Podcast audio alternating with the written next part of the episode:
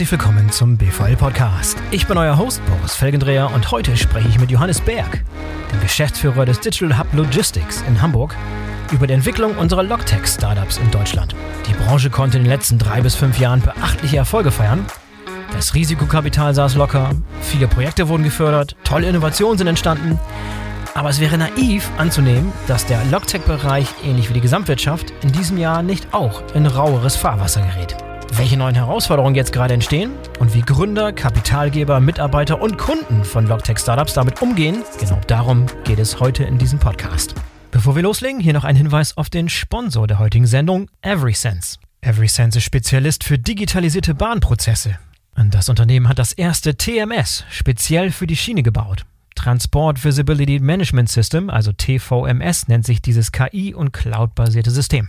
Damit können Verlader Echtzeit-Sichtbarkeitsdaten in ihre Transportprozesse integrieren und somit ihre Schienen- und intermodalen Transporte vorausschauend planen. Kollaborative Tools vereinfachen dabei den Austausch zwischen Logistikunternehmen, Verladern, Spediteuren und Empfängern. Industrielle Verlader wie Akema, Total Energie, ArcelorMittal und Heidelberg Zement vertrauen inzwischen auf EverySense, um mehr Transporte auf die Schiene zu verlagern und so ihren CO2-Fußabdruck zu verringern. Wenn auch ihr eure Schienen- und Intermodaltransporte besser planen und managen wollt, dann solltet ihr euch unbedingt mal mit der Lösung von EverySense befassen. Am besten ihr schaut gleich mal vorbei unter www.everysense.com. E V E R Y S E N S.com. everysense.com. Den Link findet ihr auch in den Shownotes. So, und jetzt kommt Johannes Berg vom Digital Hub Logistics in Hamburg. Viel Spaß!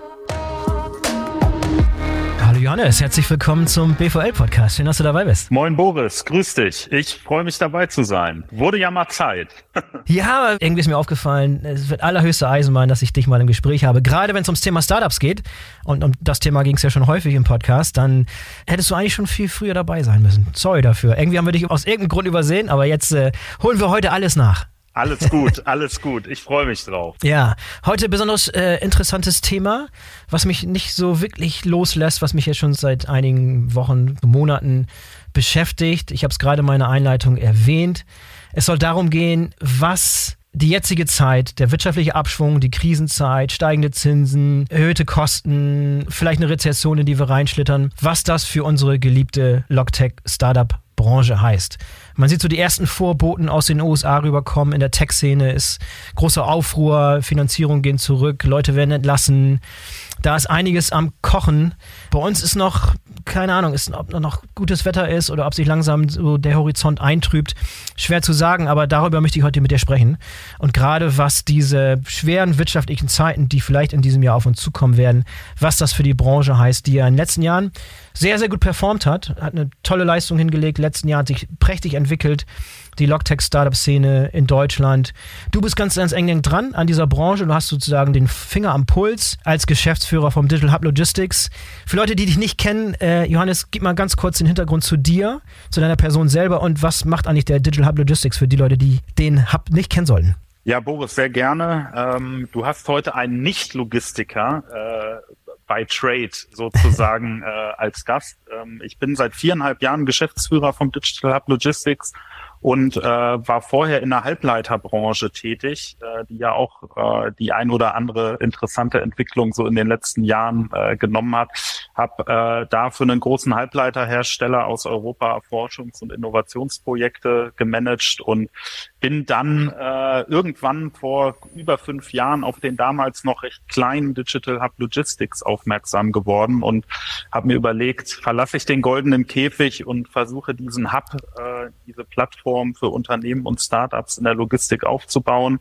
Äh, bin tatsächlich in das kalte Wasser gesprungen, äh, habe es anfänglich, ganz offen gesagt, auch an der einen oder anderen Stelle mal bereut, aber äh, möchte dennoch keine Minute der letzten viereinhalb Jahre missen, weil ich die Logistik äh, wirklich lieben gelernt habe, die Menschen, die in der Logistik unterwegs sind, extrem schätzen gelernt habe und ähm, das einer der Gründe ist, warum wir, glaube ich, äh, in den letzten viereinhalb Jahren diesen kleinen, damals kleinen Digital Hub Logistics, der in einem angemieteten 40 Quadratmeter Büro in einem Coworking Space hier in Hamburg hin zu einem äh, wirklich physischen Leuchtturm entwickelt haben, der jetzt seit Anfang des Jahres auf 3200 Quadratmetern in der Speicherstadt sitzt. Und ähm, ja, wir bringen Startups äh, mit Unternehmen zusammen. Wir sorgen dafür, dass Unternehmen einen neutralen Boden finden, um äh, Herausforderungen zu besprechen. Und äh, wer noch nicht da war, der sei herzlichst eingeladen. Äh, wir haben jetzt sehr, sehr guten Kaffee hier, äh, aber auch spannende Inhalte. Und äh, ja, habe einen kleinen Sohn. Ähm, habe mich über Silvester an dem Sohn tatsächlich verhoben, bin mit einem kleinen Hexenschuss ins Jahr gestartet, aber äh, auch das geht jetzt wieder. ja. Ja.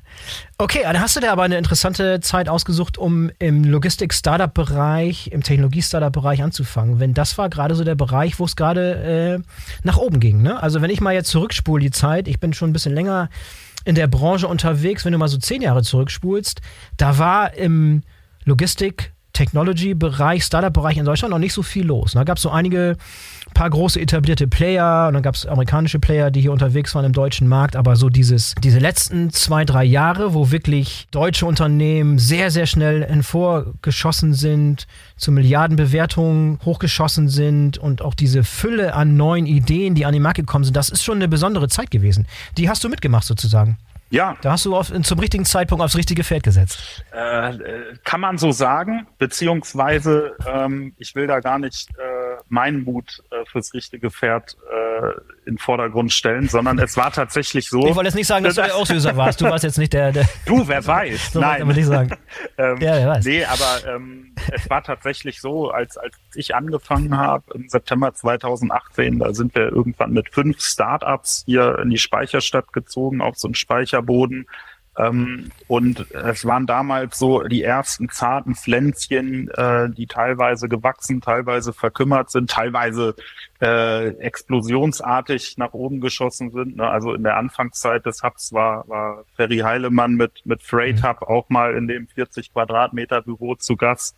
Wir wissen alle, äh, hm. wo Freight Hub und dann Forto äh, sich so hinentwickelt hat. Ja. Ähm, und ich glaube, dass äh, wir zum einen natürlich so über die letzten viereinhalb, fünf Jahre ein, gutes Konzept hatten für diesen Hub. Aber der Hauptgrund natürlich darin liegt, dass die ganze äh, Logtech Supply Chain Startup Szene in, in Deutschland, aber auch in Europa natürlich unheimlich an Fahrt aufgenommen hat und wir teilweise ähm, gar nichts tun mussten, ganz offen gesagt, um irgendwie Startups an den Hub zu locken, sondern irgendwann ging es los, dass äh, neu gegründete Startups gekommen sind und gesagt haben, hey, wir haben unsere Seed- oder Pre-Seed-Finanzierung abgeschlossen. Wir brauchen eine Geschäftsadresse, wir brauchen einen Arbeitsplatz, wir brauchen Kontakte zu größeren Unternehmen und äh, so ist der Hub gewachsen, ne? weil einfach die, die Grundstimmung, mhm. die war, ähm, Geld war billig, Ähm, viele Ideen ja. äh, waren da. Es gab noch nicht so viele äh, Software as a Service Plattformen, wie es sie jetzt gibt. Und ähm, das war ja eine gute, äh, eine gute Zeit, um tatsächlich als so Neuling in der Logistik auch viel zu lernen. Welche Bereiche äh, gehen vorweg? Welche sind vielleicht ein bisschen so schwerfälliger? Ne? Ich will jetzt nicht die maritimen Logistiker hier in Schatten oder in schlechtes Licht stellen, aber ähm, das, das war äh, tatsächlich so, dass man da wirklich viel beobachten und, und lernen konnte. Ja, was ist denn euer Geschäftsmodell eigentlich? Ihr, ihr seid gefördert, ne? Ihr seid sowohl vom Bund gefördert als auch von der Stadt Hamburg, glaube ich. Also ihr müsst nicht zwingenderweise Geld verdienen oder müsst ihr auch Geld verdienen? Wie sieht das aus bei euch? Wie ist das euer Geschäftsmodell? Boris, ich muss dich enttäuschen. Äh, der Digital Hub Logistics Hamburg ist eine GmbH. Es ist auch keine G GmbH, mhm. sondern wir sind eine GmbH, äh, die zwar einen öffentlichen Gesellschafter hat mit der Stadt Hamburg als Minderheitsgesellschafter über die hiesige Wirtschaftsbehörde und die Logistikinitiative Hamburg. Wir sind Teil eines deutschlandweiten Verbundes. Dieser Verbund wird vom Bundeswirtschaftsministerium unterstützt. Das ist die sogenannte DE-Hub-Initiative. Wir kriegen aber keine mhm. direkte Förderung äh, von der Stadt oder von okay. der Logistikinitiative, sondern sind vor fünf Jahren auch damit angetreten, zu sagen, wir wollen ein, Geschäftsmodell, einen Innovationsstandort aufmachen, der von denjenigen getragen und finanziert wird, die letzten Endes auch einen quantifizierbaren Mehrwert daraus ziehen, nämlich Startups und Unternehmen. Das heißt, die Startups zahlen, um Teil des Digital Hubs zu sein, äh, natürlich für Arbeitsplätze, für Meeting, Workshop-Räume Und die Unternehmen, die zahlen äh, zugegebenerweise äh, einen größeren Euro als die Startups. Die zahlen auch, um Zugang zu diesen physischen Flächen, aber in allererster Linie zu dem äh, zu dem Netzwerk, zu dem Ökosystem zu bekommen. Und ähm, so sind wir stetig äh, gewachsen, haben äh, jedes Jahr so ein paar kleine Gewinne äh, geschrieben. Jetzt im Zuge des Umzugs in unseren ganzen Speicherblock muss ich natürlich erwähnen, dass uns da die Stadt Hamburg äh, auch ähm, sehr generös unter die Arme gegriffen hat. Ähm, aber grundsätzlich ist es so, dass wir äh, uns bemühen, freiwirtschaftlich quasi das vorzuleben, was wir von Startups auch erwarten. Ja? Irgendwann äh, Gewinne zu schreiben, profitabel zu sein und, und ein gutes Geschäftsmodell zu haben. Verstanden. Habt ihr denn wenigstens mal hin und wieder mal so ein paar smarte Equity Deals gemacht? Hast du damals ein paar von Freight Hub ein paar Anteile mitgenommen? Ah, du. Äh, Leider nicht. Du, ähm, äh, Wunderpunkt. äh, nein, ich habe äh, äh, weder von Freight Hub ein paar, äh, paar Equity-Stückchen mitgenommen, noch in, in dem Maße, wie ich es vielleicht hätte tun können oder sollen äh, von Flink, weil das ist eine andere große Geschichte, die, äh, die zu teilen hier im Hub entstanden ist. Zwei der zwei der Co-Gründer von Flink, äh, die mit dem kleinen Hamburger Startup Pickery hier an den Start gegangen sind, äh, die sind äh, mhm. letzten Endes zu Co-Gründern von Flink geworden. Und die ganze Erstfinanzierungsrunde, die Anbahnung zwischen, äh, zwischen Nico Bullwinkel und, und Saad Said, das sind diese beiden Hamburger Jungs, Nico war im Übrigen mein allererster Werkstudent. Ähm, die hat im Hub stattgefunden und äh, ja, du, äh, Nico äh, und Zart sind nicht mehr hier. Ich sitze hier noch, ne? Also äh, keine Ahnung. Hinterher ist man immer schlauer. genau, ja. Ja, okay, lass uns mal ein bisschen einsteigen ins Thema. Gib uns doch mal ein bisschen so deinen Einblick, deinen Überblick von der aktuellen Lage von den Logtech-Startups in Deutschland. Und damit meine ich so ein paar aktuelle Zahlen, die du vielleicht gehört hast, mit denen du arbeitest, in Bezug auf Neugründung, Neufinanzierung. Das ist ja immer ein besonderes wundes Thema bei Startups. Wie sieht es denn da aus bei den Neugründungen und bei den Finanzierungen? Ich habe mir die Finanzierung im Technologiebereich im letzten Jahr mal angeschaut. Also ist im Vergleich in 2022 allgemein zurückgegangen die Investitionen in Startups in Deutschland im Vergleich zu 2021, obwohl sie da natürlich vom sehr, sehr hohen Niveau kamen. Ich habe die Zahlen nicht runtergebrochen gesehen in Bezug auf Logtech-Startups. Es gab eine ganze Reihe an interessanten großen Finanzierungsrunden im letzten Jahr. Also es hat im letzten Jahr zumindest nicht den Anschein gehabt, als wenn da irgendwie Mangelware wäre. Aber jetzt hat sich das ja nochmal geändert. Ich glaube, jetzt wird es nochmal schwieriger. Was ist denn jetzt momentan Status in Bezug auf Neugründungen und Finanzierung? Sowohl Angel, Seed als auch Series A. Ich habe dich eben schon bei meiner Antwort enttäuscht, dass der Hub kein, kein ein äh, durchgefördertes Projekt ist. Ich will dich jetzt mit meiner Antwort nicht wieder enttäuschen, aber ich kann dir keine ganz konkreten Branche runtergebrochenen Zahlen geben, wie viele Neugründungen es jetzt äh, im, im letzten Jahr gab oder schon seit Jahresbeginn und welche konkreten Volumina in welche Finanzierungsphasen äh, geflossen sind. Ich glaube aber, ähm, womit ich äh, anfangen kann, beziehungsweise äh, welche Zahlen ich mir natürlich auch en Detail zu Gemüte geführt habe, weil wir da Kooperations- und Netzwerkpartner sind, ist im Startup Monitor von 2022, äh, der ja vom Bundesverband Deutscher Startups erhoben wurde. Und da sieht man ganz klar, äh, dass, und das ist für mich vielleicht sogar der besorgniserregendste Trend, ähm, die Zahl der Neugründungen über alle Branchen hinweg zurückgeht. Ja, also, dass es weniger mhm. Startups gibt, die gegründet werden, dass die Finanzierungsvolumina, die äh, in Startups fließen, im Vergleich zu 2021 zurückgegangen sind. Ich glaube, da muss man äh, vielleicht mit zweierlei Maß oder zweierlei Auge drauf gucken. 2021 und auch schon 2020, 2019 waren sicherlich keine normalen Jahre. Das war eine Party, die da teilweise stattgefunden hat. Und da sind Gelder auch in Startups geflossen, ähm, die vielleicht der anderen Seite, was ist schon normal, ne? können wir vielleicht auch gleich noch drüber sprechen, aber zu, zu normalen Bewertungen, zu realistischeren Bewertungen nicht geflossen wären. Ähm, ich glaube, wir müssen uns ganz genau angucken, in welche Phasen bestimmte Finanzierungen fließen. Ähm, und da ähm, gibt es eine ganz interessante Studie von EY, dass vor allen Dingen die, die Wachstumsfinanzierung 50 Millionen plus abgenommen haben, dass aber in, äh, in die Phasen davor weiterhin vielleicht nicht mehr zu diesen Partybewertungen, aber weiterhin äh, Geld fließt. Und das ist, das ist auch mein, ähm, meine, äh, meine Wahrnehmung, dass ähm, nach diesen Partyjahren schlicht und einfach äh, Investoren, egal welcher Couleur, so will ich es mal nennen, ob es jetzt Corporate Venture Capital, VCs, Business Angels sind, sich genauer angucken, in was sie da äh, investieren, äh, wie die Businesspläne, welche Profitabilität ab wann äh, vorsehen und versprechen. Und ähm, da ist es hier auch aus dem Hub-Umfeld ähm, tatsächlich so, dass die Startups, die sich auf die Suche nach frischem Geld machen und qualitativ in äh, allen Parametern gut unterwegs sind, auch weiterhin Geld kriegen. Ja, ich habe manchmal das Gefühl, äh, wenn man die Zeitschriften aufmacht, dass überhaupt kein Geld mehr vorhanden ist. Dem ist ja nicht so. Mhm. Ähm, ähm, mhm. Und ähm, das, das, was tatsächlich etwas mir etwas mehr Bauchschmerzen bereitet, ist, dass die Anzahl der Gründungen zurückgeht. Und ähm, äh, das ist, glaube ich, auch der Punkt, der uns äh, der uns jetzt über das Jahr hinweg beschäftigen wird, wo wir ganz genau drauf schauen müssen. Aber da siehst du die Gründe nicht darin, also die Neugründungen gehen nicht zurück, weil es kein Geld für Neugründungen gibt, sondern die Neugründungen gehen zurück aus welchen Gründen? Ist es eine Angst oder ein Risikoscheu, dass Leute sich irgendwie zwei oder dreimal überlegen, ob sie jetzt in dieser Phase was Neues starten wollen, lieber im Corporate Job bleiben oder irgendwie lieber eine traditionelle Karriere weiterführen oder starten, bevor sie sich ins Unternehmertum stürzen? Was ist da deine beste Erklärung, warum die Neugründungen zurückgehen? Ich glaube, ich glaube, das ist, äh, da gibt es keine one and only äh, Antwort drauf. Ähm, die Punkte, die du mhm. erwähnt hast, die spielen da sicherlich mit rein.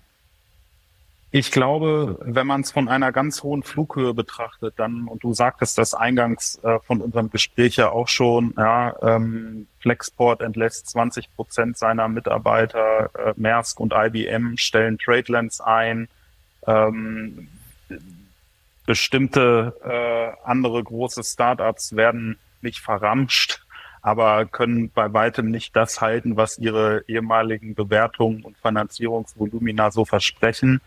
Das ist das eine. Das zweite ist, dass das gesamtweltwirtschaftliche Klima, ähm, aber auch die Themen, die uns als Gesellschaften umtreiben, natürlich jetzt nicht unbedingt dazu animieren, auf die nächste Startup-Party zu gehen. Ähm, ich glaube aber auch, dass da manchmal etwas zu negativ äh, an bestimmte Sachen herangegangen wird, weil ähm, wenn, wenn man sich alles anguckt und sagt, wie negativ bestimmte Sachen sind, dann kannst du den Laden ja gleich zumachen.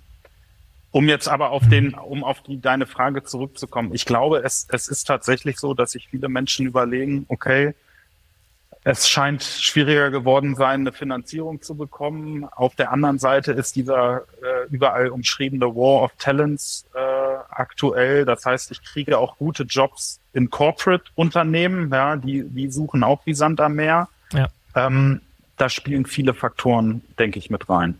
Ja, ich kann mir auch gut vorstellen, dass der typische deutsche Arbeitnehmer, der eine traditionelle Karriere hat, der eventuell jetzt drüber nachdenkt, was zu gründen, eine der, der Ängste, die in Deutschland sehr, sehr verbreitet sind, ist die Angst, irgendwas in den Sand zu setzen, ne? irgendwas zu starten, was irgendwann ein Failure wird, was irgendwann nicht funktioniert. Das ist irgendwie, da ist so ein Stigma mit behaftet, da haben Leute Angst vor, weitaus größer, als es in anderen Regionen, in anderen Kulturregionen, in den USA beispielsweise der Fall ist. Dann, da, da kann man noch auf seinem Lebenslauf sozusagen damit prahlen, dass man schon drei Sachen in den Sand gesetzt hat und die vierte Sache funktioniert dann. In Deutschland ist man da irgendwie nochmal so eine Schippe irgendwie äh, ängstlicher und risikoscheuer. Das ist zumindest mein Eindruck, dass Leute wirklich Angst davor haben, in, in so einer riskanten Zeit was Neues zu starten. Ich glaube, da sind deutsche Gründer, glaube ich, noch endfälliger für als andere Kulturen. Oder schätzt du das anders ein? Ist es inzwischen nicht mehr so, wie es vor ein paar Jahren mal war, dass Leute große Panik davor haben, irgendwas anzufangen, was nicht funktioniert und dann wieder, wieder Loser darzustellen, der ein Startup abwickeln muss? Ja, ich, ich gebe dir vollkommen recht. Also ähm, ich, äh, ich würde ins selbe Horn äh, pusten. Was mich allerdings jetzt, wo wir drüber sprechen, auf der gleichen äh, Ebene auch wundert, weil äh, zumindest seit ich äh, in, der, in der Logtech Startup Szene unterwegs bin, äh, dass in, sowohl das Innovationspotenzial von Startups gepredigt wird, als auch auf der anderen Seite immer wieder äh, darauf aufmerksam gemacht wird, man muss Mut haben, man muss auch das Scheitern anerkennen. Es geht nicht immer nur nach oben. Erfolg ist keine gerade Schiene, sondern äh, eine Schlängelstraße etc.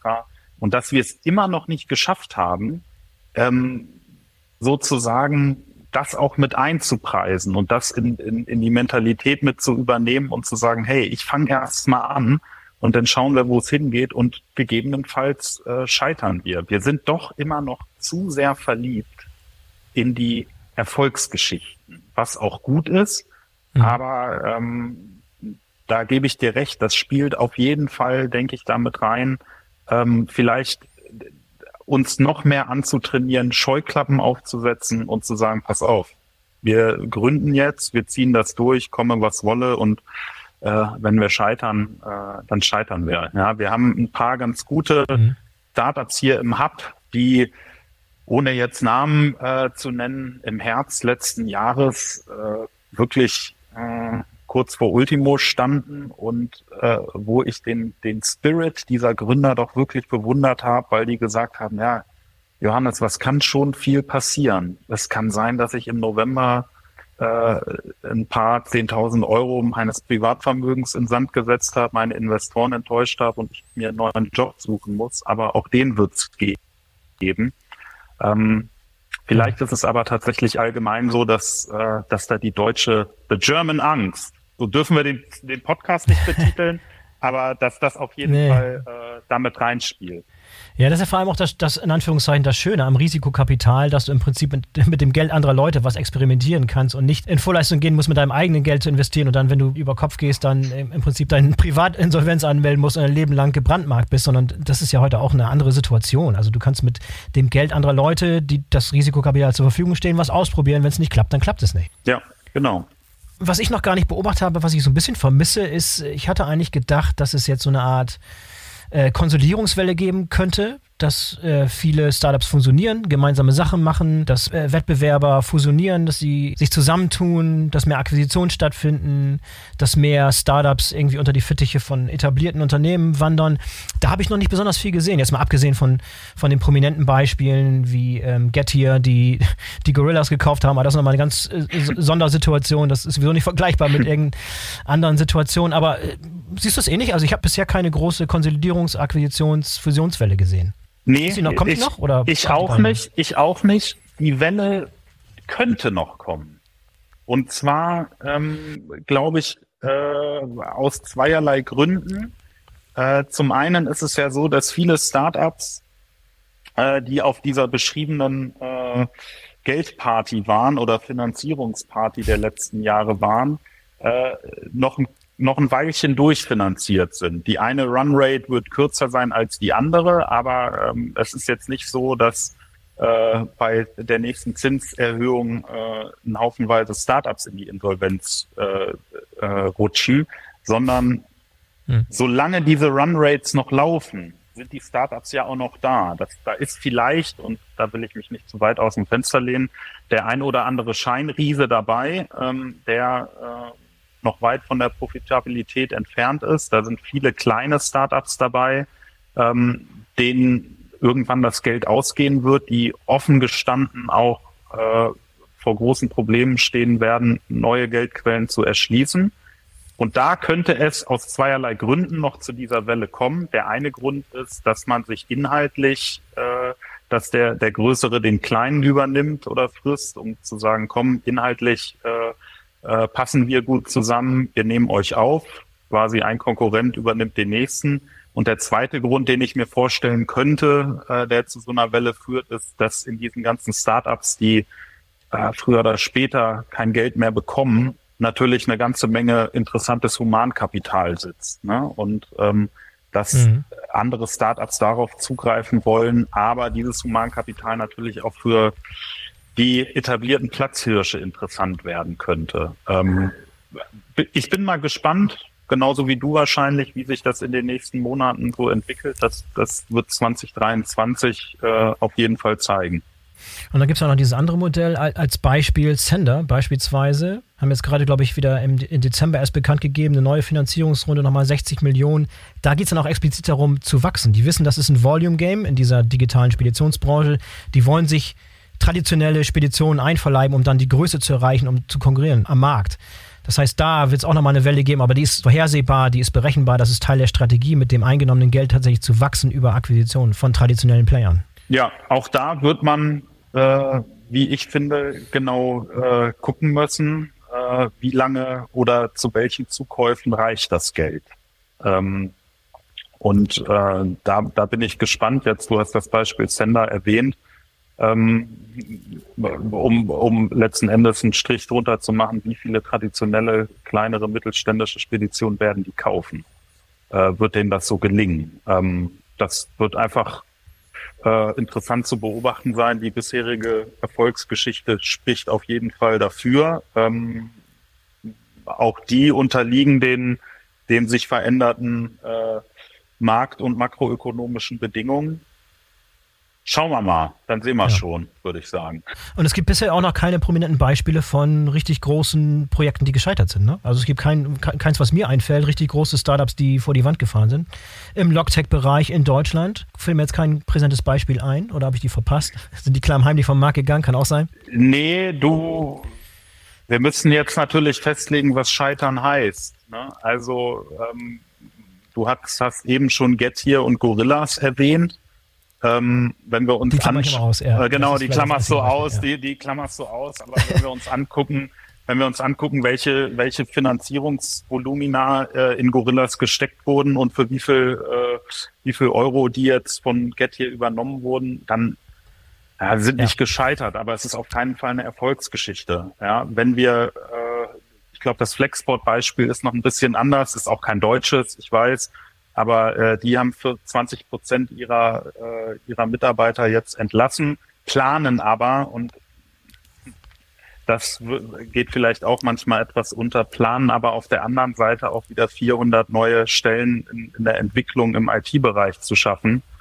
Ähm, ja. Dann äh, habe ich eben schon erwähnt, Ende des Quartals geht TradeLens offline, ist kein Startup, ist mir auch bewusst, aber es vielleicht kann ein, eine negative Welle, aber auch positive Welle in den Logtech-Bereich äh, bringen, ähm, weil ja Maersk und IBM sich da vielleicht eingestehen müssen, dass zumindest ihre Lösung jetzt nicht so äh, so skaliert ist im Sinne von weltweiten Kunden, die damit arbeiten, wie gehofft. Heißt das denn jetzt, dass äh, das Thema Blockchain jetzt durch ist äh, in der Logistik? Gehen wir erstmal in so einen Blockchain-Winter jetzt oder was hat das jetzt für Auswirkungen auf die Technologie? Und das ist dann auch die Überleitung zu Technologien, die jetzt vielleicht im Kommen sind und jetzt vielleicht profitieren von der Situation. Aber darüber sprechen wir gleich. Erstmal zurück zum Thema TradeLens, Blockchain. Wie sieht es aus? Ist das Thema durch? Erstmal? Nein, glaube ich nicht. Ich glaube nicht, dass es äh, dass das jetzt der Sargnagel war. Vor allen Dingen, wenn man berücksichtigt, dass äh, ja IBM und Maersk selber ähm, sich sozusagen diese Hintertür äh, offen gelassen hatten, als sie gesagt haben, äh, wir starten jetzt mit TradeLens und wir gucken mal, äh, wie das so wird, wenn einer der mächtigsten Player überhaupt äh, so ein, eine Plattform aufbauen will. Vielleicht äh, wird das vor dem Hintergrund der Transparenz und der Datenteilung äh, den ein oder anderen Marktbegleiter äh, abschrecken. Genauso ist es gekommen. Ähm, wir haben ja in den letzten Jahren, und das ist jetzt nicht erst seit diesem TradeLens-Announcement, äh, den absoluten Blockchain-Hype in der Logistik nicht mehr gehabt. Das war, glaube ich, so 2018, 2019 mhm. der Fall. Ähm, ich denke aber, dass es nach wie vor ein paar interessante Use Cases gibt, ein paar interessante Startups, die daran arbeiten.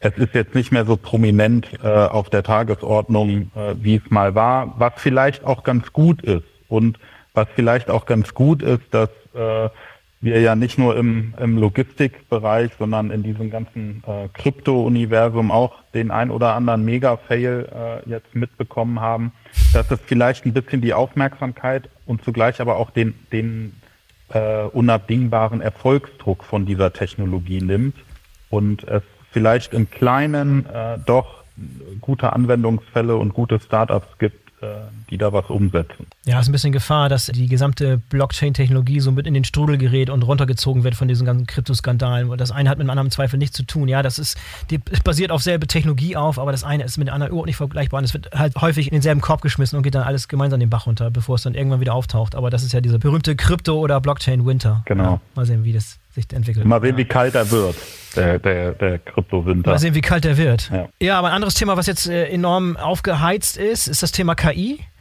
Gerade über ChatGPT und andere Tools, die jetzt einen enormen Hype gerade erleben und wo jetzt wirklich das Thema KI und was KI leisten kann und leisten könnte, so beim Endverbraucher, bei, bei, irgendwie selbst im Freundeskreis und irgendwie in der Familie hat jeder schon mal mit dem Tool rumgespielt. Das ist gerade super Hype. Hat das auch eine Auswirkung auf den KI-Bereich in der Logistik? Ist da jetzt zu erwarten, dass da jetzt mehr Aufmerksamkeit kommt, neue Projekte, neue Ideen, dass die Technologie plötzlich so einen wirklichen Sprung gemacht hat und da jetzt vielleicht in diesem Jahr schon was zu erwarten ist?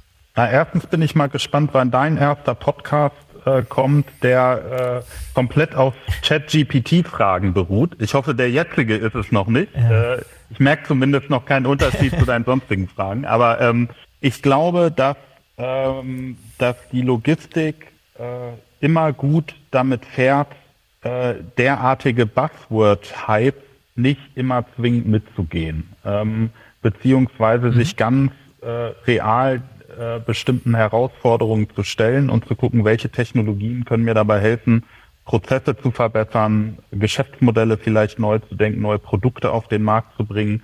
Und es gibt schon allerhand Anwendungen, ähm, ob es jetzt in der Intralogistik, Konfektionierung, im Lagerhausmanagement ähm, sind, die KI-basiert sind, die irgendwo eine künstliche Intelligenz, einen, einen, äh, intelligenten Algorithmus im Hintergrund laufen haben.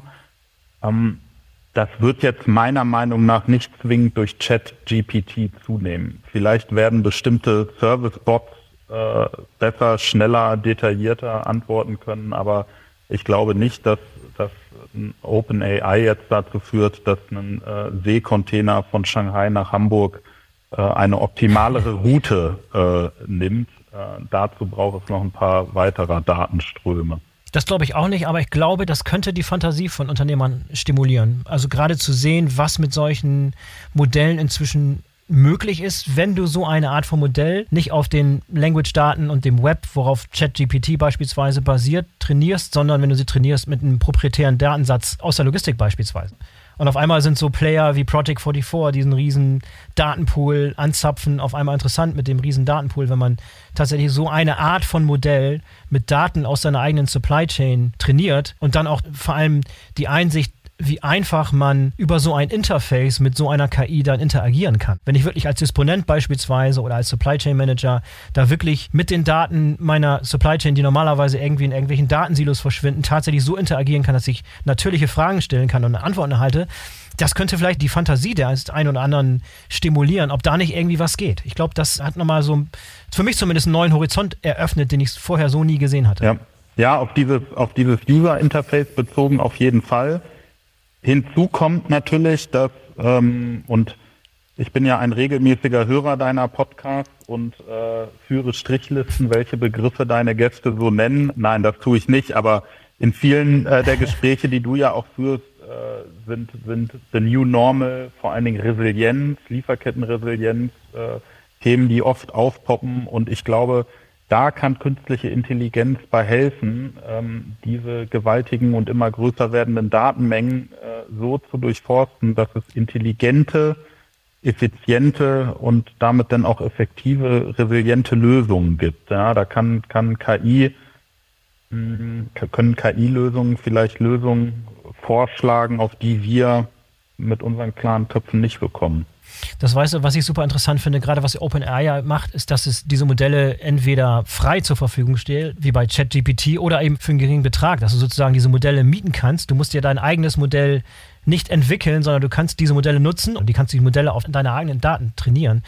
Und dieses KI as a Service sozusagen, KI as a Plattform, dass man die mietet, super spannend, auch gerade für Startups, die dann nicht ihr eigenes Modell entwickeln müssen, sondern einen proprietären Datensatz zum Beispiel und eine Anwendung entwickeln für die Logistik auf basierenden Modellen, die einfach nur angemietet werden. Ne? Das ist super, auch super, super spannend. Hat mir das Ganze auch näher gebracht. Ich habe vorher noch nie mit so Modellen gearbeitet und plötzlich bin ich dabei, keine Ahnung, GPT-3 und, und, und kann da Transkripte von Podcasts und so weiter anfertigen und, und solche Dinge. Mega, mega spannend. Ja. Also, dass solche Modelle jetzt irgendwie für den Anführungszeichen Normalverbraucher zur Verfügung stehen, finde ich schon super, super spannend. Ja. Gibt es weitere Technologien, wo du glaubst, die könnten vielleicht äh, jetzt in diesem Jahr ein bisschen mehr Aufmerksamkeit gewinnen? Dadurch, dass vielleicht die Situation schwieriger wird, dass die wirtschaftliche Lage sich verschlechtert. Gibt es da Technologien, die profitieren und andere, die vielleicht dadurch nicht mehr so attraktiv sind? Oder glaubst du, dass sich der Technologiemix, was am Markt erfolgreich sein wird, im Logtech-Bereich nicht wesentlich ändern wird durch diese Situation?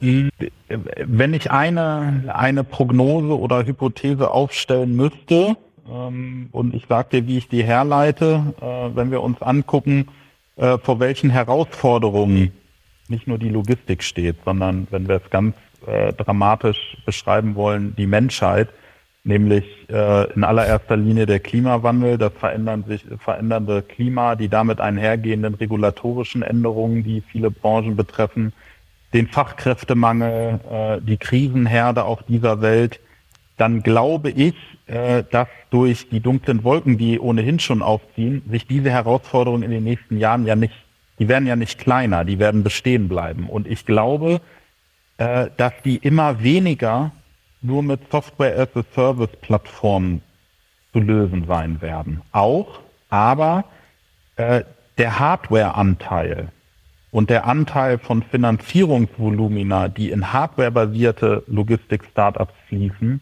der wird zunehmen, weil wir die, mhm. äh, die ähm, CO2-Realdaten, Startups, äh, KI-Profis, die äh, Routen optimieren und messen, irgendwann alle am Markt haben werden. Da werden sich irgendwann äh, eine Handvoll oder mehr von durchsetzen. Da werden aber nicht mehr allzu viele nachkommen.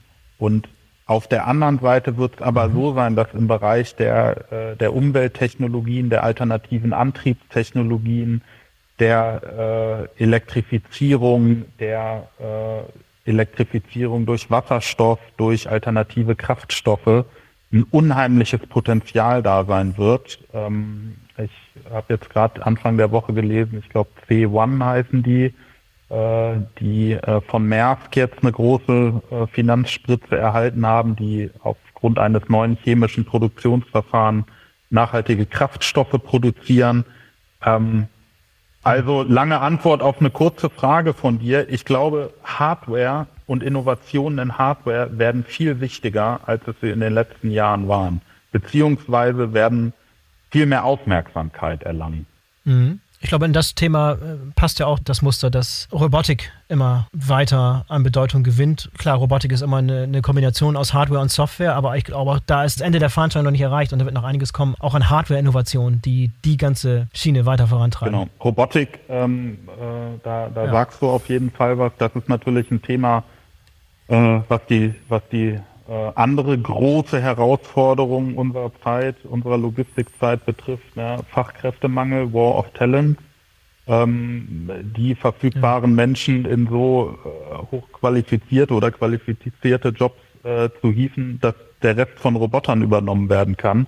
Und auch da ist, äh, wenn ich hier im Digital Hub zurückblicke, so ein leichter, aber steter äh, Erkenntniswandel erkennbar. Ja. Wir hatten 2020, das war kurz vor dem Ausbruch von Corona, gab es von der deutschlandweiten DHub-Initiative hier in Hamburg eine große Pitch Night ähm, im Mojo Club und äh, Pilot mit Hendrik Kramer. Damals hieß es noch Pilot, jetzt heißt es Fernride. Der hat da gepitcht ja. und ähm, da waren viele Menschen im Publikum, die gesagt haben, ja, naja, aus dem Wohnzimmer ein LKW zu steuern und die ganzen regulatorischen Hürden, die es da gibt. Ja, es ist noch keine vier Jahre her.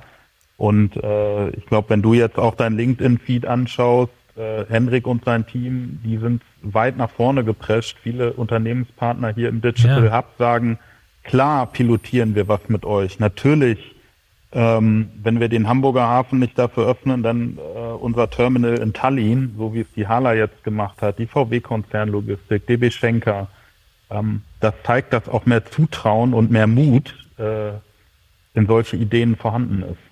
Ja, je mehr ich mich mit dem Thema Arbeitskräftemangel und nicht nur Fachkräftemangel, sondern Arbeitskräftemangel in der Logistik und allgemein beschäftige, desto mehr wird mir klar, dass da auf absehbare Zeit keine Lösung für zur Verfügung steht. Ne? Das heißt, ich glaube, es führt kein Weg daran vorbei, dass wir bei der Automatisierung einfach Vollgas geben. Hier geht es inzwischen nicht mehr darum, dass irgendwelche Leute ihren Job verlieren. Es geht darum, dass wir wichtige Aufgaben einfach nicht mehr machen können, weil nicht genug Leute da sind. Die, an der Automatisierung führt aus meiner Sicht gar keinen Weg vorbei. Da müssen wir einfach nochmal noch mal extra Gas geben. Ich glaube, alles, was mit Automatisierung in der Logistik zu tun hat, wird einen riesengroßen Aufwand erleben, weil es einfach nicht anders geht. Das ist inzwischen die Erkenntnis, die ich aus dieser Fachkräftemangeldiskussion äh, da entnommen habe. Ja. Da ist auf absehbare Zeit kein Land in Sicht. Ja. Bin ich voll bei dir. Die Situation wird sich nicht bessern. Nee, bin ich voll bei dir und, und ich kann dir nur sagen, dass äh, Klar, wenn man das bei Google eingibt, ein paar tausend Treffer kommen, aber wir erleben das hier im Digital Hub wirklich live und in Farbe. Ähm, wenn ich mit Partnerunternehmen spreche, ich nenne jetzt keine Namen, aber man kann sie eigentlich alle äh, für diesen Fall zitieren, die sagen, Mensch, wir haben folgende Stellen ausgeschrieben. Ähm, und wir haben auf den Stellenausschreibungen auch draufstehen, dass man an so coolen Orten wie dem Digital Hub in der Hamburger Speicherstadt arbeiten kann. Wir kriegen trotzdem keine Bewerbung. Und dann merkt mhm. man erst, okay, das, das ist real. Und wenn die dann auf ein Startup stoßen, äh, was äh, neue Lagerhausroboter oder äh, teilautonome Fahrzeuge anbieten, äh, dann sagen die natürlich, ja, let's talk, ne? Wir setzen uns hin und gucken, was, wie, wie schnell kriegen wir was auf die Straße oder in ein Lagerhaus. Also es ist äh, der, der, die Herausforderung oder die äh, die dunkle Wolke, die ist realer ähm, zu begreifen als vielleicht die ein oder andere Klimageschichte, wobei die natürlich auch ähm, äh, einen noch viel größeren Schatten werden, äh, werfen wird. Aber ja, da bin ich voll bei dir. Was gibt es denn für innovative Wege, um gute Mitarbeiter für Startups zu finden? Wir haben vorhin schon mal darüber gesprochen, dass es, wir sehen jetzt schon den Trend, dass weniger Gründungen stattfinden. Das heißt, weniger Unternehmer trauen sich an die Selbstständigkeit und dann wird es wahrscheinlich auch den Trend geben, dass weniger Mitarbeiter überhaupt bereit sind, für Startups zu arbeiten, weil es einfach riskanter ist, von Natur aus, als für ein etabliertes Unternehmen, für DHL, Schenker oder Fiege zu arbeiten. Ähm, ist das schon angekommen bei den Startups, dass es schwieriger ist, gute Leute zu bekommen, die auch wirklich bereit sind, die extra Meile zu gehen und die langen Stunden zu arbeiten, die in Startups üblich sind? Auch gerade vor dem Hintergrund, dass alles, womit man Leute auch locken kann, wie zum Beispiel Mitarbeiterbeteiligung und so weiter, in Zeiten von Downrounds und in sinkenden Bewertungen und in Zeiten von IPOs, die in weite, weite Ferne gerückt sind, gar nicht mehr so einfach ist. Ne? Also ich glaube, diese Karotte, wenn du früh beim Startup dabei bist und zum richtigen Zeitpunkt aufs richtige Pferd setzt und da mit äh, Ende 20 äh, ein kleines Vermögen aufbauen kannst, die Zeiten sind ja auch vorbei. Mit anderen Worten, ist es schwieriger für Startup-Gründer in Frühphasen gute Mitarbeiter zu bekommen, auch gerade vor dem Hintergrund. Ja, also die Zuhörerinnen und Zuhörer können jetzt meinen Gesichtsausdruck nicht sehen. Äh, wir beide sehen uns ja jetzt hier. Äh, der lässt sicherlich so ein bisschen Verzweiflung ahnen nach deiner Frage, weil es in der Tat so ist, dass äh, sämtliche Parameter und Faktoren eigentlich eher den Pfeil nach unten zeigen lassen. Aber äh, wir wollen ja nicht alles äh, so schwarz malen. Ich äh, habe letztens mal gesagt oder letztens aufgeschnappt, Jürgen Klopp, der hat ein, ein, gutes Zitat mal gebracht, bei ihm ist die Lust am Gewinnen größer als die Angst vorm Verlieren und das treibt ihn an. Und ich glaube, dass man das auch positiv auf die Start-up-Landschaft und zu gewinnende Mitarbeiter ähm, bringen kann. Denn gerade in einem härteren Umfeld sind diejenigen, die es schaffen, äh, gar nicht unbedingt nur über die Inhalte kommt, sondern von der Motivation, ein tolles Team aufzubauen, ein tolles Produkt, einen tollen Service zu entwickeln, der die Welt ein Stückchen besser macht. Ähm, mhm. Die Chance höher, dass sich von Anfang an äh, viel bessere Teams zusammentun, viel motiviertere Teams zusammentun, als es das vielleicht in den letzten Jahren der Fall war, als sowieso Geld äh, überall rumlag und äh, von einem Web Summit auf eine Flash der nächsten getingelt werden konnte. Also ich baue darauf, dass die Startups alle begriffen haben, dass es mit einfachen Stellenausschreibungen äh, nicht mehr geht. Ich baue darauf, dass gerade was Mitarbeiterbeteiligung äh, auch weiterhin äh, das Brett gebohrt wird, dass wir in Deutschland da ein bisschen, äh, bisschen fortschrittlicher werden. Da muss die Politik natürlich äh, bei helfen baue darauf, dass mhm. äh, gerade was Gründungen betrifft, äh, durch junge Talente, dass es einfach einfacher und schneller wird.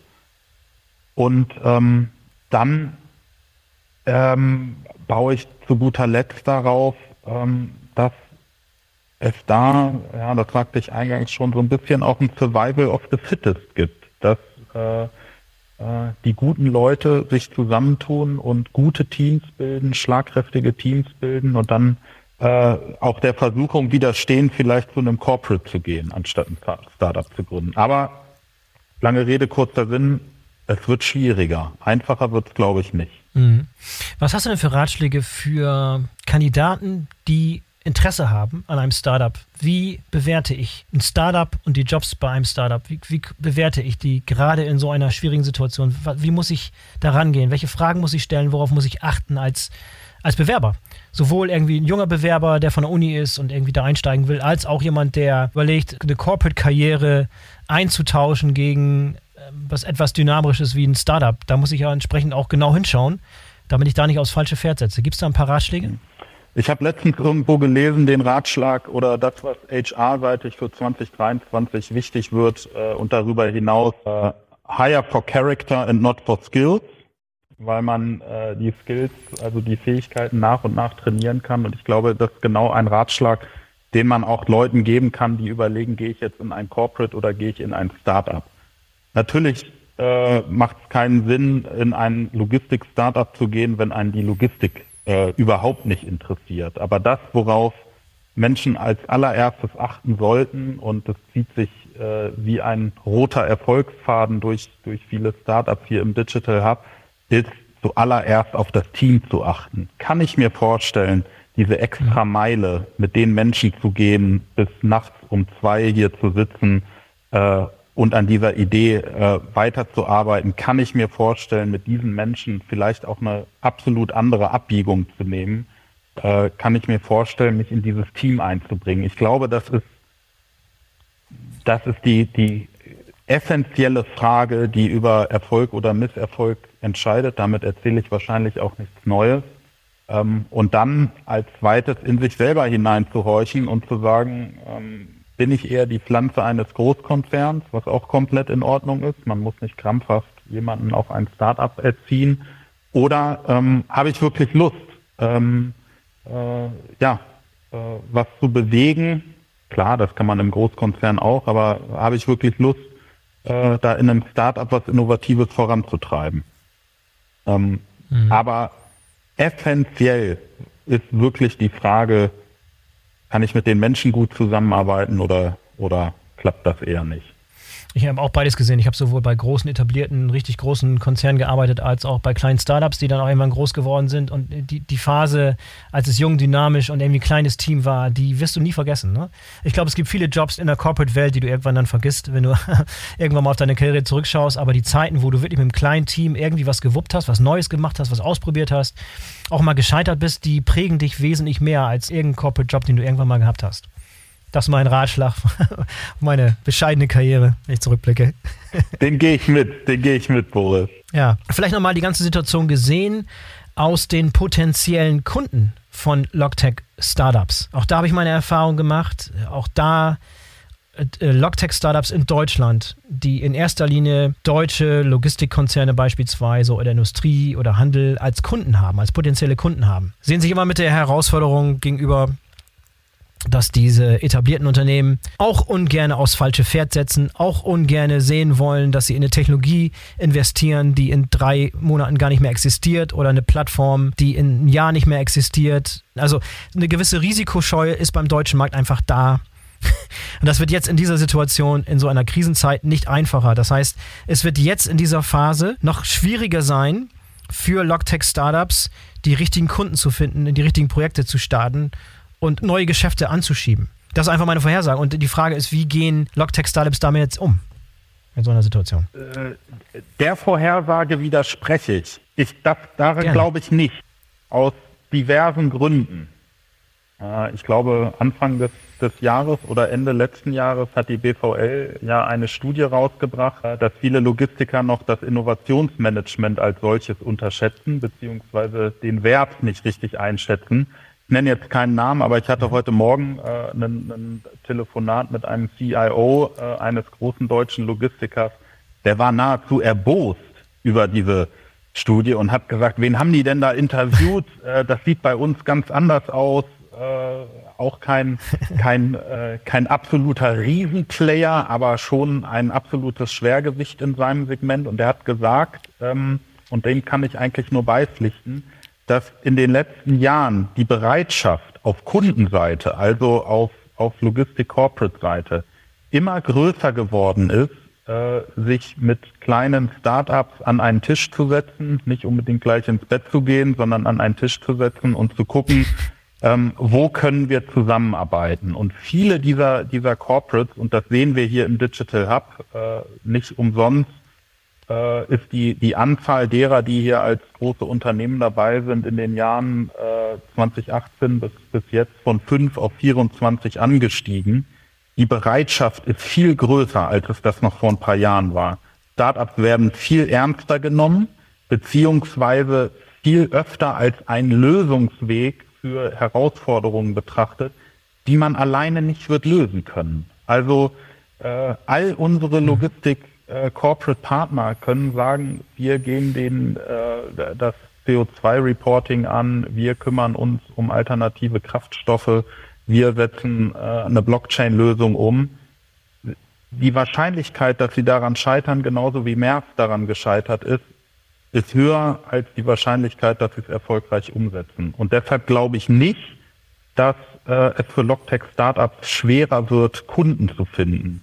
Ich glaube sogar daran, dass mhm. in diesem äh, schwierigeren Umfeld es eher leichter wird, weil die, die Erfahrungswerte, die Lernkurve sowohl auf Startup-Seite als auch auf Corporate-Seite zwar nicht raketenmäßig nach oben gegangen ist, aber durch viele Initiativen, das ist ja nicht nur der Digital Hub zu nennen, da sind Initiativen äh, über ganz Deutschland verteilt zu nennen. Ihr von der BVL habt da viel gemacht, der Startport in Duisburg, der Hub in Dortmund, das Holm in Frankfurt.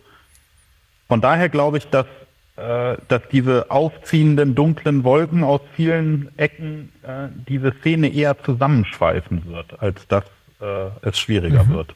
Okay, das wäre also ein positiver Sinneswandel sozusagen. Ich kann mich noch sehr gut an die Zeiten erinnern, wo viele etablierte Firmen erstmal gefragt haben, wer sind denn schon ihre Kunden? Wen haben sie denn schon so als Kunden an Bord und, und darauf, basierend darauf dann die Entscheidung getroffen haben, sie das auch sich dann daran trauen. Also dann muss ja schon einiges passiert sein. Das heißt, die Bereitschaft mal auf eine Lösung zu setzen, die sich noch nicht vollständig am Markt etabliert und bewährt hat, ist größer geworden, sagst du. Und das kann in solchen schwierigen Zeiten natürlich dann von Vorteil sein, wenn dieser Sinneswandel tatsächlich schon angekommen ist bei, den, bei vielen. Ja. Also ich stelle eure Studie in Frage, will ich damit sagen. Nein, aber ähm, das, ich, ich, ich sehe das auch. Unsere Studie ja. erstmal. Äh, unsere Studie. Wirf mich nicht mit in den Korb. Ich kenne diese Studie gar nicht, aber ich gucke sie mir mal an.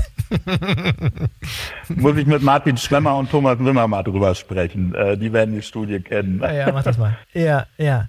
Ja, ich meine, gibt es denn weitere Ratschläge, die du darüber hinaus jetzt ähm, gerade auch der Corporate-Seite geben kannst, wenn es um die Zusammenarbeit mit Startups geht. Du hast eben schon ein paar Sachen angeteased und das ist gerade auch ja der Bereich, wo, wo ihr auch wirklich eine Schlüsselrolle spielt. Also wirklich auch diese, diese Corporates zusammenzubringen mit den Startups in diesem Hub. Ne? Da gibt es ja ein richtiges Programm dafür. Was gibt es da für Learnings? Was gibt es für Ratschläge von Corporates, die hier vielleicht zuhören, die da noch eine Schippe mehr drauflegen wollen, die noch besser werden wollen? Was für Ratschläge, die du so aus der Praxis diesen Leuten geben kannst?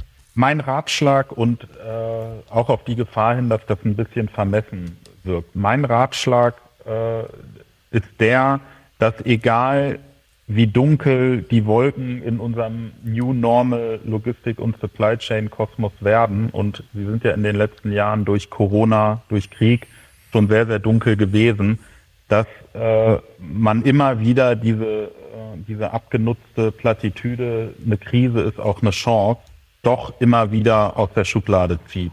Und dass ich eigentlich sowohl durch Corona, äh, als es hier im ersten Lockdown äh, zu der Schließung kam, sind mir auch kalte Angstperlen die Stirn runtergeflossen.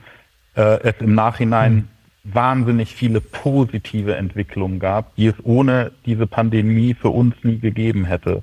Unternehmen sind viel enger zusammengerückt. Unternehmen sind viel transparenter, viel offener darin geworden, einander mitzuteilen, äh, wo der Schuh drückt, wie man vielleicht kooperativ gar nicht immer zwingend mit Start-ups, sondern auch unternehmensübergreifend sich austauschen, voneinander lernen kann. Ähm, und deshalb glaube ich, dass ähm, es jetzt der falsche Weg wäre zu sagen, äh, die Zinsen steigen, das Gesamtweltwirtschaftsklima kühlt sich ab, wir müssen unsere Funde irgendwie in Sicherheit bringen, sondern es ist eigentlich der richtige Weg zu sagen, noch mehr Kooperation und noch mehr Transparenz ähm, wird uns eigentlich dabei helfen, ja, auch neue Wege zu, zu gehen, äh, neue Wege zu finden. Und ähm, Angst ist da, das sagtest du ja auch schon äh, während unseres Gesprächs jetzt, Angst ist der absolut schlechteste Begleiter. Der zweitschlechteste Begleiter ist Panikmache und der drittschlechteste Begleiter ist alles schwarz zu sehen. Ähm, sondern ähm, aus den Krisen wirklich auch immer neue Möglichkeiten zu entdecken. Ne? Und was ich eingangs schon gesagt hatte, wenn jetzt viele Startups äh, äh, in die Insolvenz gehen wollten, wenn es zu dieser Welle kommt, über die wir ja äh, kurz gesprochen haben, dann ist die Chance darin, dass unheimlich viele Menschen mit unheimlich cleveren Köpfen auf dem Markt sind. Und die werden ja nur, weil das Startup nicht mehr existiert, wird ein Entwickler ja von heute auf morgen nicht mehr entwickeln können, ja, sondern ähm, der ist dann auch ja. äh, bereit, äh, vielleicht auch für einen Corporate tätig zu werden. Ja, und ich habe gerade gesehen, äh, und das war vorher nicht abgesprochen, ich habe gesehen, dass du Teil der Konzeptgruppe fürs Logtech Festival der Bundesvereinigung Logistik bist, das im, im, im Juni stattfinden soll. Auch das ist ja ein Versuch, die Logtech-Szene nochmal zusammenzubringen, auch mit, mit, mit Establishment sozusagen zu verknüpfen und da Anknüpfungspunkte zu finden. Ich, das war jetzt nicht abgesprochen, aber du bist Teil der Konzeptgruppe. Äh, kannst du ein paar, ein paar, Dinge über diese, dieses Logtech-Festival sagen und was ihr damit vorhabt? Genau, das, äh, das beruht auf einer Idee, ähm, die äh, euer Geschäftsführer, jetzt werfe ich dich da doch wieder mit in den Topf, äh, Martin Schwemmer von der, von der BVL hat, ähm, einfach äh, ein neues Format auf die Wege zu bringen. Äh, soll im Sommer, im Juni, ich glaube am 23. Juni hier in Hamburg stattfinden.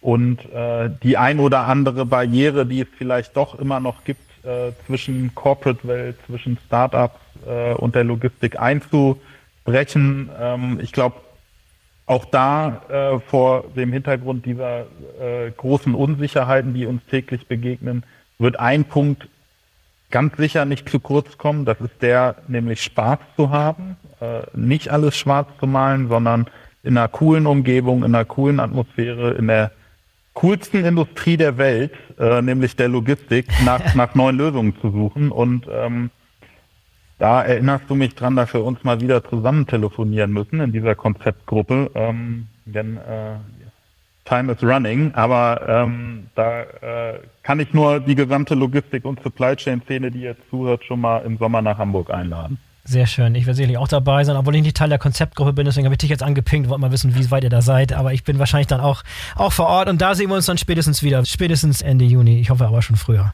Johannes, tolles Schlusswort. Vielen Dank, dass du dabei warst. Vielen Dank für deine Insights und ähm, endlich bist du mal dabei gewesen und hoffentlich demnächst mal häufiger. Boris, vielen Dank. Äh, ich hoffe, ich habe was halbwegs Verständliches und Sinnvolles äh, hier ins Mikro gesagt und äh, vielen Dank, dass ich dabei sein durfte und äh, ja, bleibt gesund und munter und wir sehen uns spätestens im Sommer. Sehr gerne. Bis zum nächsten Mal. Mach's gut. Mach's gut. Ciao. So, das war der BVL-Podcast zum Thema Logtech Festivals in Krisenzeiten. Wenn ihr Interesse am besagten Logtech Festival der BVL am 29. Juni in Hamburg habt, dann findet ihr erste Informationen dazu in den Show Notes. Ich sage Tschüss und auf Wiederhören und würde mich freuen, wenn ihr nächste Woche wieder reinhört. In diesem Sinne, bis zum nächsten Mal, euer Boris Felgendreher.